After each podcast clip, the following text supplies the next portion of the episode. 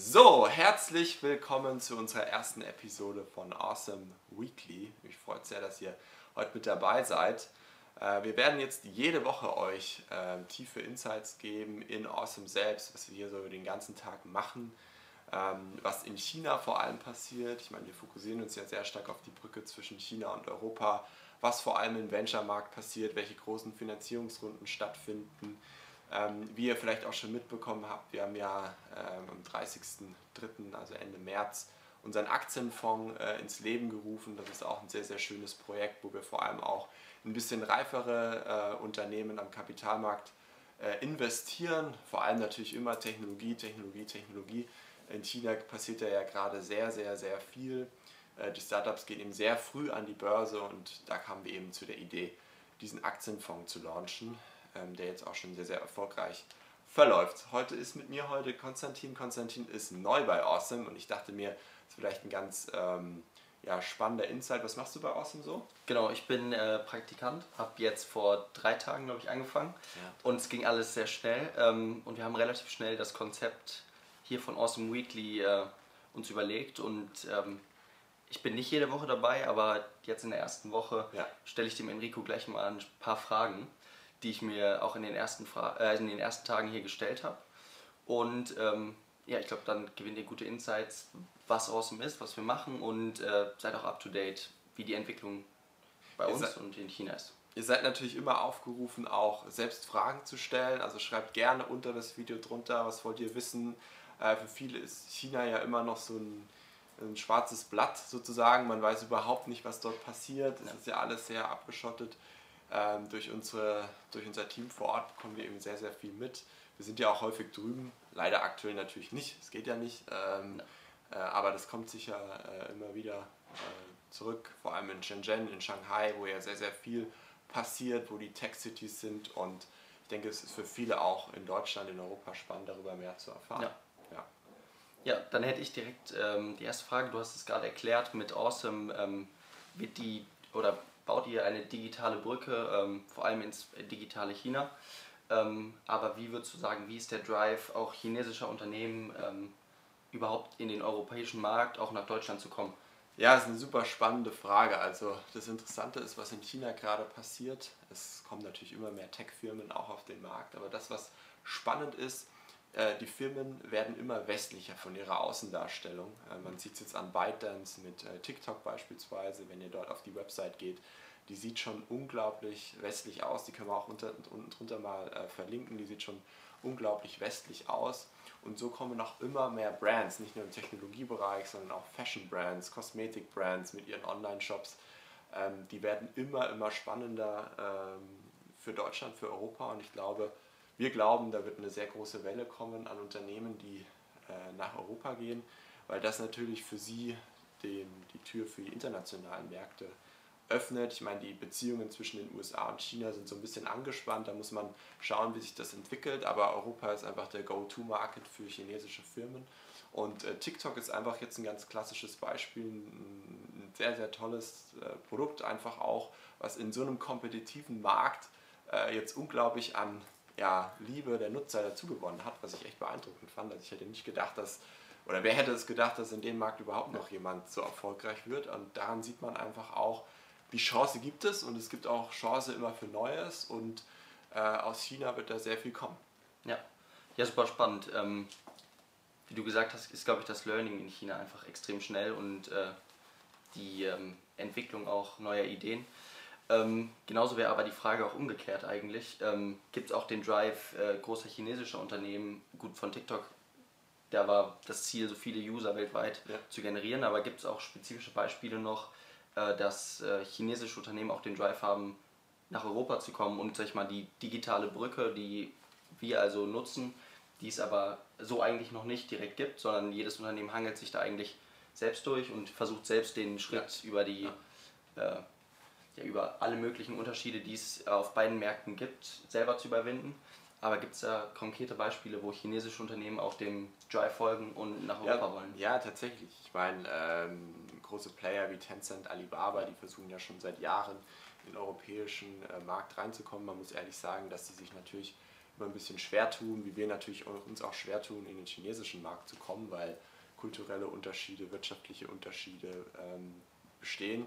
Äh, aber grundsätzlich, da wird auf jeden Fall sehr, sehr, sehr viel kommen. Tencent ähm, hat letztens angekündigt, sehr viele Leute auch in Europa einzustellen, vor allem auch in Deutschland, um den Markt auch gut mit ihren Produkten anzugehen und immer mehr Partnerschaften auch zu schließen. Man merkt, diese Firmen entwickeln sich auch immer mehr äh, westlicher Kultur, also versuchen sich auch hier so ein bisschen mit ihrem Produktangebot an den Markt anzupassen. Also es ist eine sehr spannende Entwicklung, die da stattfindet. Ja, super spannend und ähm, worauf wir uns oder Außen sich auch mehr fokussiert ist, ähm, wie es genau mit Venture, ähm, Venture-Aktivität aussieht, wie es bei jungen Unternehmen aussieht, ähm, wie es mit Investoren aussieht und kann man da jetzt erstmal grundsätzlich, würdest du sagen, in der aktuellen Corona-Krise eine Entwicklung äh, in Europa, also in Europa ist ja eigentlich äh, klar, beziehungsweise in China äh, oder auf der, auch auf der Brücke, auch auf der Verbindung zwischen beiden kann man da schon eine, Verbind äh, eine Entwicklung abschätzen.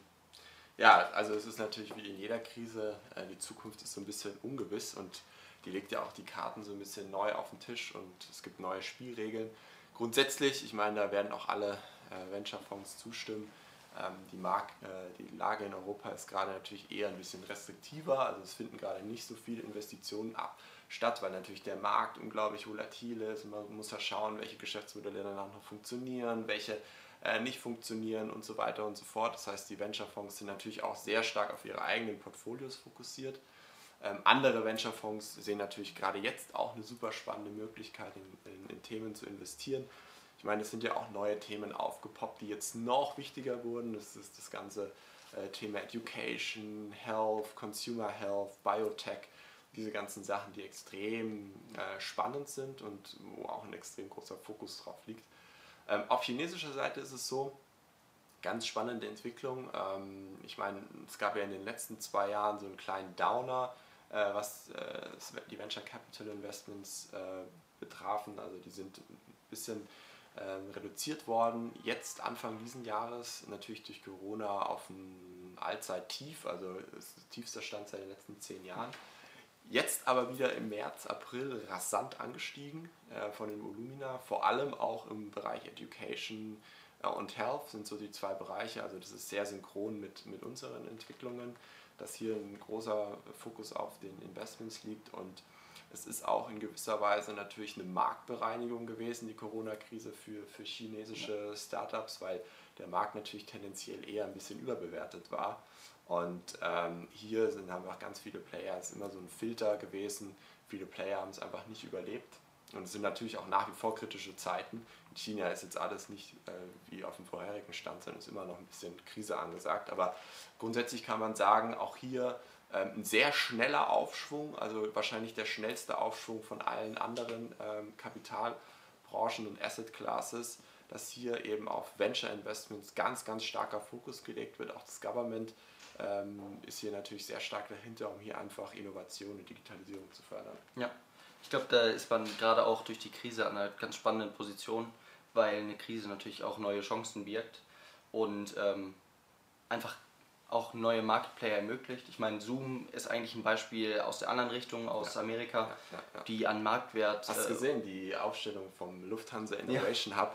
Äh, die sind jetzt mehr wert als die fünf größten Fluggesellschaften der Welt. Das ist unglaublich. unglaublich. Also ein Unternehmen, was in so kurzer Zeit an Wert so gewinnt, äh, zeigt das ganz gut, was du ja auch gesagt hast, dass vor allem Edu äh, Education und äh, auch neue Ventures, neue Ideen äh, auch immens profitieren können. Ja. Also ich glaube, im Moment äh, tut sich auch eine große Chance auf und das habt ihr, ähm, auch der Andreas, mir in den ersten Tagen ja auch erklärt, ähm, warum die Position, an der wir mit Awesome gerade sind, ähm, gerade noch ein super spannender Zeitpunkt ist, ja. ähm, weil die Brücke nach China äh, vor allem unter der Krise ähm, gerade eigentlich gewinnt. Ja.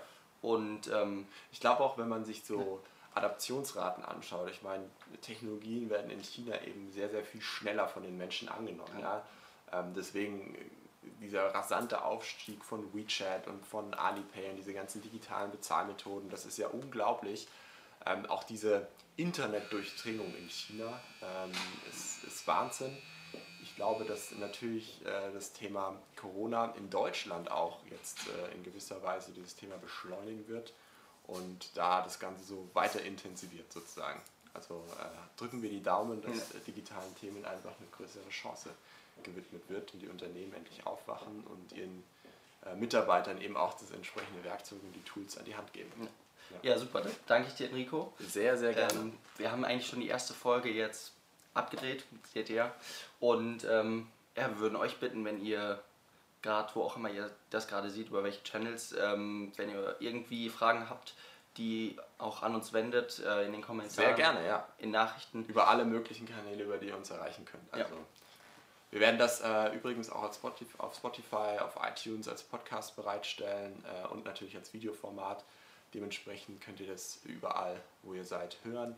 In Zukunft, wie gesagt, kommen auch externe Gäste dazu. Ja. Also wir planen ähm, Experten aus unterschiedlichen Bereichen dazu zu holen. Auch gerne mal ein bisschen längere Formate, wo wir bestimmte Themen, äh, die in Asien sehr spannend sind, die hier vielleicht langsam aufkommen, mal ein bisschen kritischer beleuchten. Wir stellen euch Titel aus unserem Aktienfonds vor, die weitestgehend hier in Europa eigentlich unbekannt sind und ähm, versuchen hier einfach auf vielseitig, vielfältiger Weise diese Brücke zu bespielen ja. und immer wieder spannende Insights zu geben. Dann vielen, vielen Dank fürs Zuhören, fürs Danke. Zuschauen und bis zum nächsten Mal. Ciao. Ciao.